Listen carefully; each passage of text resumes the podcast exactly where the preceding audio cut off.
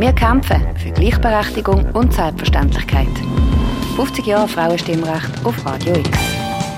Dass Frauen in der Schweiz vor 50 Jahren das Stimmrecht bekommen haben, das hat logischerweise politische und gesellschaftliche Auswirkungen gehabt. Aber auch die Wirtschaft ist von der Einführung vom Frauenstimmrecht beeinflusst worden. Zum Zusammenhang zwischen Frauenstimmrecht und Wirtschaft gäbe es in der Ökonomie zwei Thesen, sagt Michaela Slotwinski, Postdoc in politischer Ökonomie an der Universität Basel. Einerseits glaube ich mir, dass Frauen als Wählerinnen eine systematisch andere Politik möchten und so die Politik auch beeinflussen. Andererseits könnte es auch sein, dass Frauenstimmrecht allein die Entscheidungen von Einzelpersonen im Erwerbsverhalten beeinflussen würde. Also, was bedeutet das jetzt konkret? Schauen wir es uns doch mal genauer an. These 1. Frauen haben andere Präferenzen und würden andere Politikentscheidungen treffen.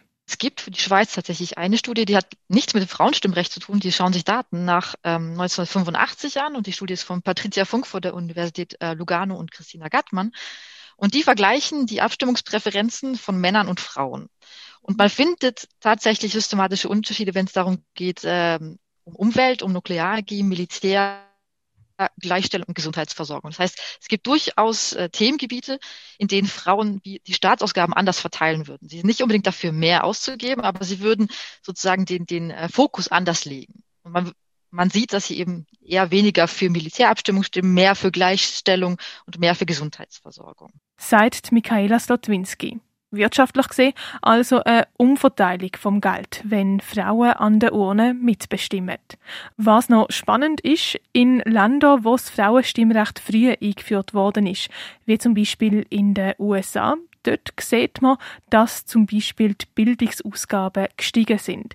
In der Schweiz dagegen können wir das nicht beobachten. Man erklärt sich das ein bisschen damit, dass Frauen vielleicht eigentlich schon ein bisschen Einfluss hatten über ihre Männer und ihr Abstimmungsverhalten. Äh, man ist ein bisschen verwundert, warum man das in der Schweiz nicht findet. Zur These 2 dass sich das Frauenstimmrecht allein auf individuelle Entscheidungen im Erwerbsverhalten ausgewirkt hat.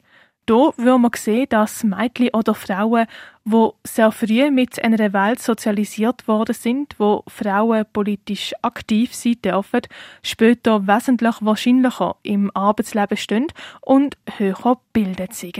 Das heißt, wir finden tatsächlich, dass das individuelle Verhalten ähm, beeinflusst wurde und dass die Arbeitsmarktpartizipation von Frauen erhöht hat. Und da kann man sich gut vorstellen, dass das eben langfristig ähm, wirtschaftliche Konsequenzen hat. Das ist ganz schwer empirisch festzumachen, wie groß das ist, aber wir finden, dass es ähm, ja, die Partizipation stark beeinflusst hat. Machen wir doch zum Abschluss noch einen Schritt zurück.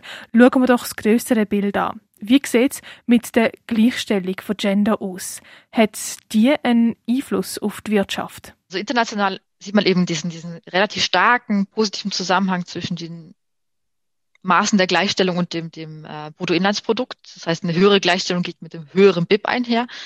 Ähm, das kann einerseits daran liegen, dass natürlich also reichere Länder, reichere Regionen mehr in Gleichstellung investieren. Oder es kann daran liegen, dass Gleichstellung ähm, sozusagen Wachstum fördert.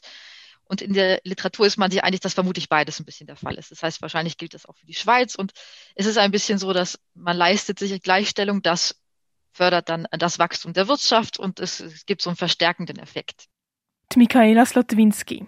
Also, absolut kann man es natürlich nicht sagen. Aber die Vermutung würde doch nachliegen, dass Gleichstellung zu Wirtschaftswachstum beitragen können. Für Radio X, die Claire Mikalev.